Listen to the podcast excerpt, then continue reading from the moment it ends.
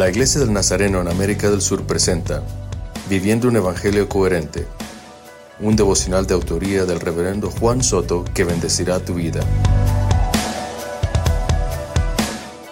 Santiago capítulo 4 versículo 17 dice, El que sabe hacer el bien y no lo hace, comete pecado.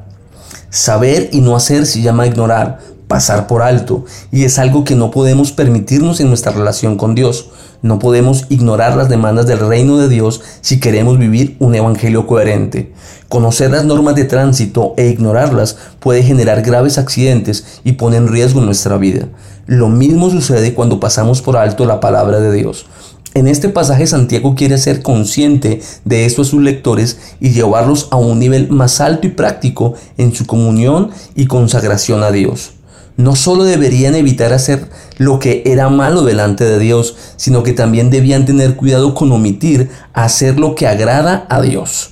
Muchas veces he escuchado a personas reconocer sus pecados, pero pocas veces he escuchado a alguien reconocer y pedir perdón por lo que omitieron hacer.